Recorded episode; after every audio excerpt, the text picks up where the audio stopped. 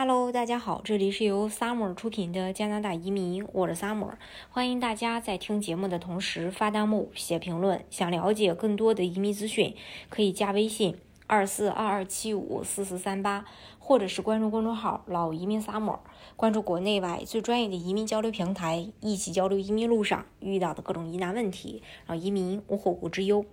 呃，今天呢，跟大家来分享一下。就是这个加拿大为什么需要这么多移民？移民在加拿大发挥着什么样的作用？嗯，随着疫情相关限制的放宽，经济活力加强，加拿大劳动力市场已经大幅收紧。二十五到五十四岁的加拿大核心工作年龄人群就业率远高于疫情前水平，就呃这个青年就业率也已经完全恢复，和疫情相比。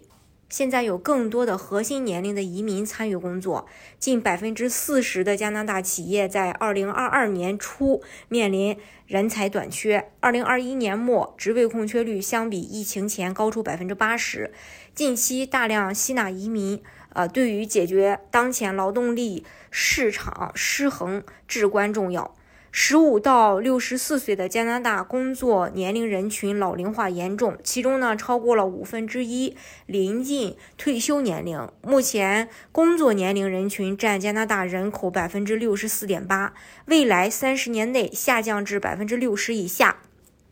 多年来呢，呃，移民始终是加拿大劳动力市场的推动力。二零一零年，超过五分之四的加拿大劳动力增长来自移民。适当持续增加移民数量，虽然不会完全抵消加拿大人口老龄化的影响，但可以去呃这个呃遵循渐进的缓解劳动力问题。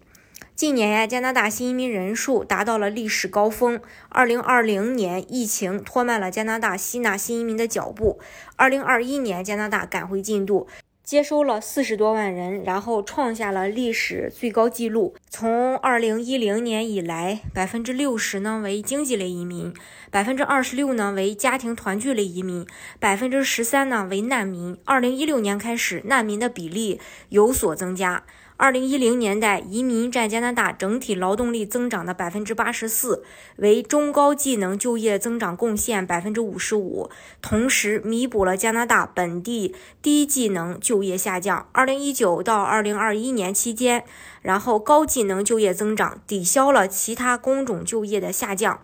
从二零一零年以来，新移民比例增长最快的行业是像运输和仓储、专业服务、酒店和餐饮服务。二零二一年，新移民在酒店和餐饮服务业占比百分之十三。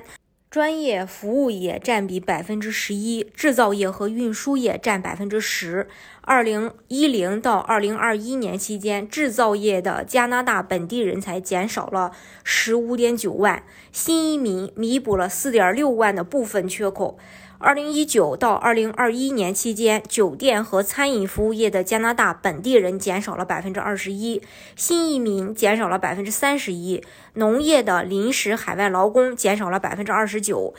呃下降明显。然后新移民技能利用率有所下降。二零一零到二零一六年期间，拥有学士学位以上的加拿大本地人中，近百分之六十从事要求大学学位的工作。在此期间，拥有大学学位的新移民从事高技能工作的比例从百分之四十六下降至百分之三十八。具有学位的新移民工作增长。更集中在不要求大学教育经历的岗位。新移民与加拿大本地人就业差距十年来是最低值。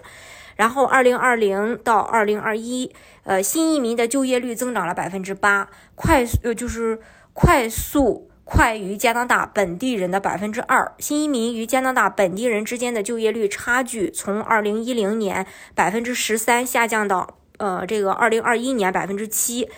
然后，二零一零到二零一八年，经济类新移民移民后第一年收入增长百分之三十九，家庭类新移民收入增长百分之二十七，难民收入增长百分之九。加拿大的劳动力市场发展与经济类移民项目其实是息息相关的。那大家如果想具体去了解加拿大的移民政策的话呢，可以加微信二四二二七五四四三八，或者是关注公众号“老移民 summer”，关注国内外最专业的移民交流平台，一起交流移民路上遇到的各种疑难问题，让移民无后顾之忧。